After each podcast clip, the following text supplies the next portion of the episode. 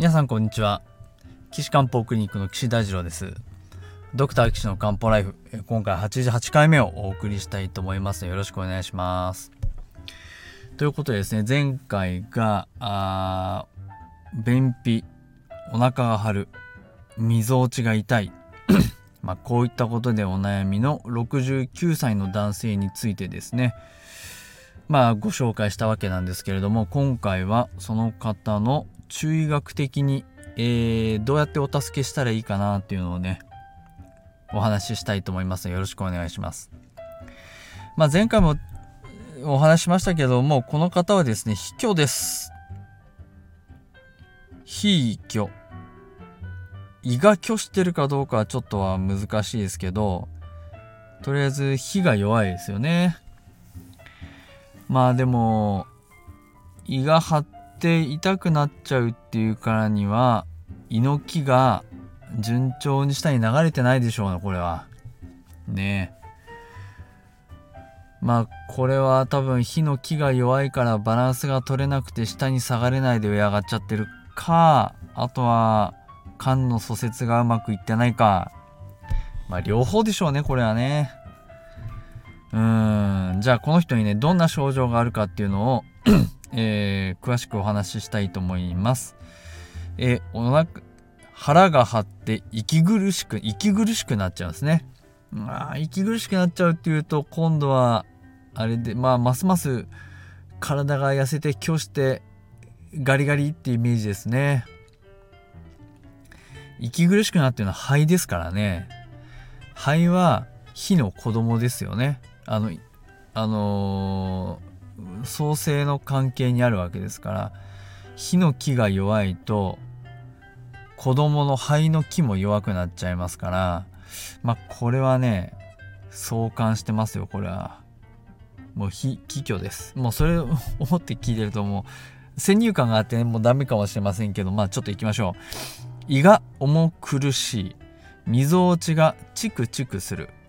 で便秘で硬くて無理に出してる。薬を飲むと下痢いや下剤ですね。下剤を飲むと下痢になる。でそうするとお腹がブツブツぐちゅぐちゅいってる。でたまに吐き気もあると。そういう感じだそうです。これ多分お腹ぺっちゃんこでこう横になるとこう腹壁が薄いパターンですかね。えー、あの薬使うパターンでしょうきっと。で腰痛は立つ時に捕まらないとダメ。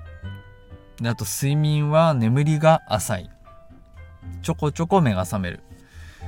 9時に床に着くけれども23時間おきに目が覚める。夢を見ることが多い。いろんな夢を見る。夜中のトイレは12回。日中トイレが近い。いやこれいっぱい書いてくれてねほんとありがたいです。まだこの後続きますよ。食欲がない。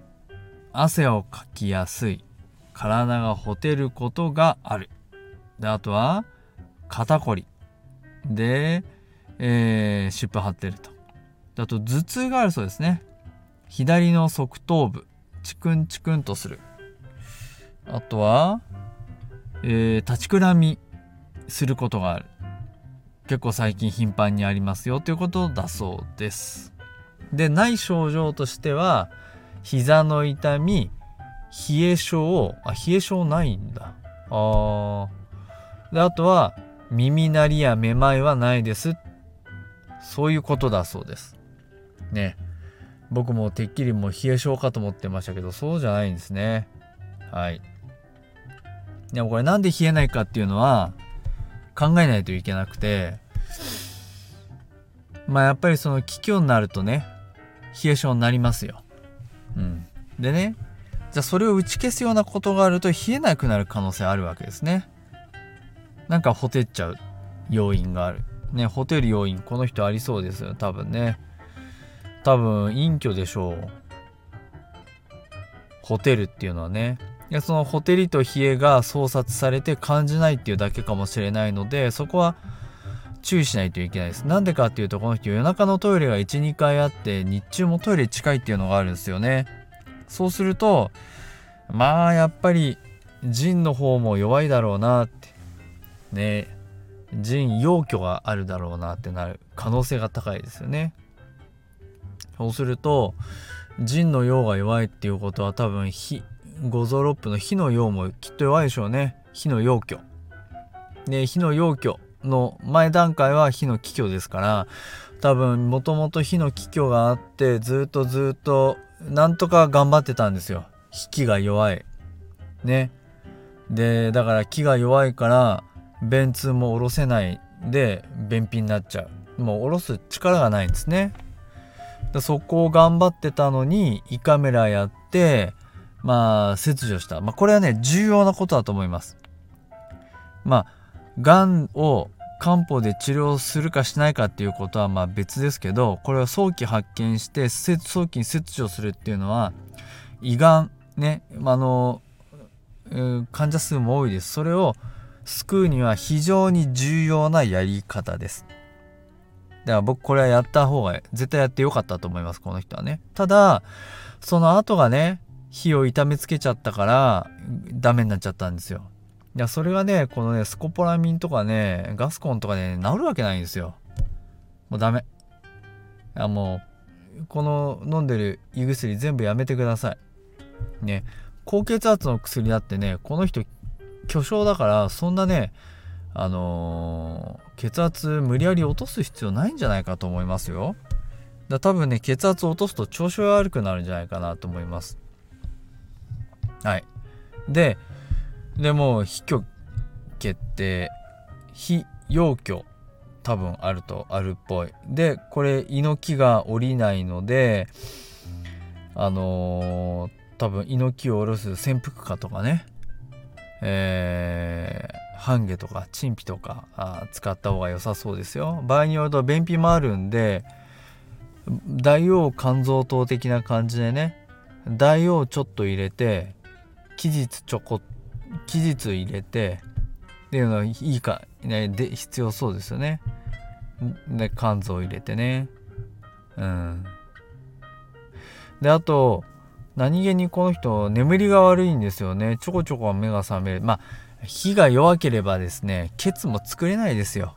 ね。ケツを作れなければ前回の不眠のところでもお話ししましたけれどあ前々回のね不眠のところでお話もしましたけど夜も寝れなくなっちゃいますから。だからまずはね火をバシンと補う。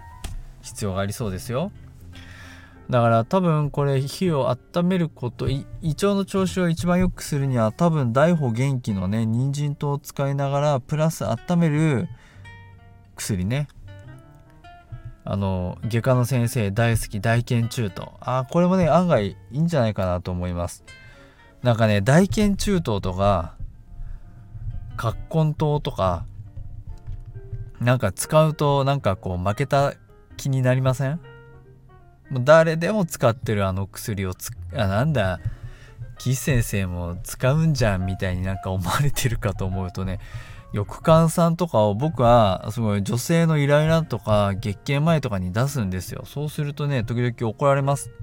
私認知症じゃありませんいやいやいやいやそうじゃないからあっちが間違ってる認知症の人に翼患さん出すっていう方が間違ってて僕は寒気が上がってるのを下ろすためによく換算使ってる方が正しいんです。ね。恐ろしい。もう世間の情報っていうのは僕の方が合ってるのに。うん。まあいいや。で、この人眠れない。まあこれはね、あの、血虚があるんで、血血を補った方がいいかもしれませんけど、でもね、やっぱり治療っていうのはね、やっぱり火を立て直すところから始まります。ね。これだって胃腸が弱かったら薬飲んでも吸収できないでしょ？で特にこの人腎虚があるから八味丸とか使うと思いますけどこれね火が弱い人に八味丸使ったらもう重くて最初ダメですよね 多分ねそう思うとまあ最初はやっぱりあのー、胃腸を立て直すと健脾ですね。あの補気健脾これをまあしっかりやってから次こうどうなっていくかですよね。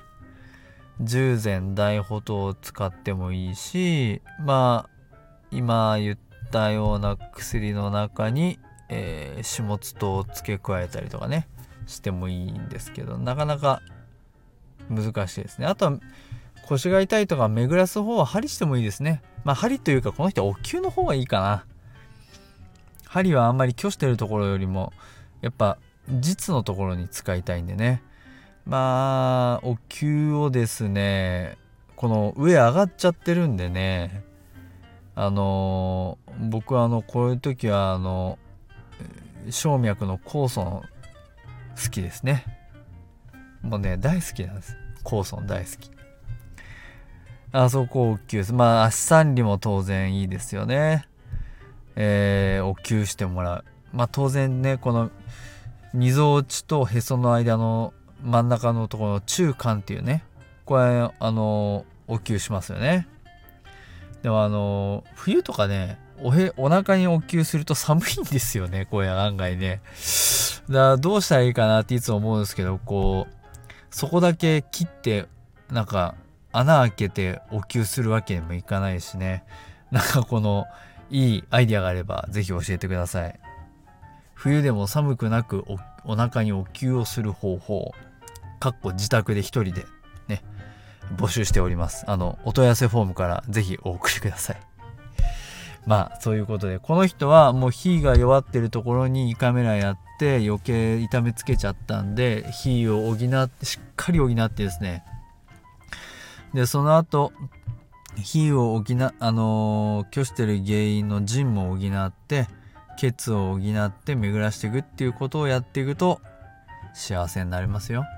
お腹の木の張りもなくなってお腹の痛みもなくなって食欲も出るしえー、お通じもつくっていうね。まあそんな感じでいけるんじゃないですか？うん。えー、人参白日伏量に期日大王を入れてまああと半夏陳皮うーん潜伏かも入れたいかな。うんあと肝臓とあと血を補うまあ今はまだ血を補う段階じゃないと思いますからまあ血を補うちょっと芍薬陰虚もあるから芍薬あとそれとペアで陶器ね入れておきたいかな。ねああとあの肺で息苦しいってもあるので秘虚から肺気虚もでなってると思いますから補うところに奥義も入れておきたいなっていう感じですかね。うん。そんな感じで考えております。さあこれをお聞きの皆さんはね僕だったらこんな処方するよなんていうねアイディアもあればお送りください。ということで、えー、今回の、えー、第88回ね、えー、これで終わりにしたいと思います。次回からもね、またあの、お悩み相談続きますんで、どうぞね、皆さんあの、お悩みのことがあったら、あの、岸漢方クリニックのホームページのお問い合わせ欄からですね、お送りください。あの、この番組に取り上げさせていただいて、お悩みの解決をね、あの、たす、あのー一助になればと思います。えホームページの URL は高崎漢方 .jindo.com です。takasaki-kanpo.jimdo.com となっております。ね。あのー、連絡だけでしたら、あのー、ホームページ行くとですね、LINE の ID と QR コードを載せてありますので、そちらからね、あの、ご連絡いただいても結構です。というわけで、また次回からあお悩み相談行ってみましょう。皆さんもどしどしお送りください。それでは皆さん、またお会いしましょう。さようなら。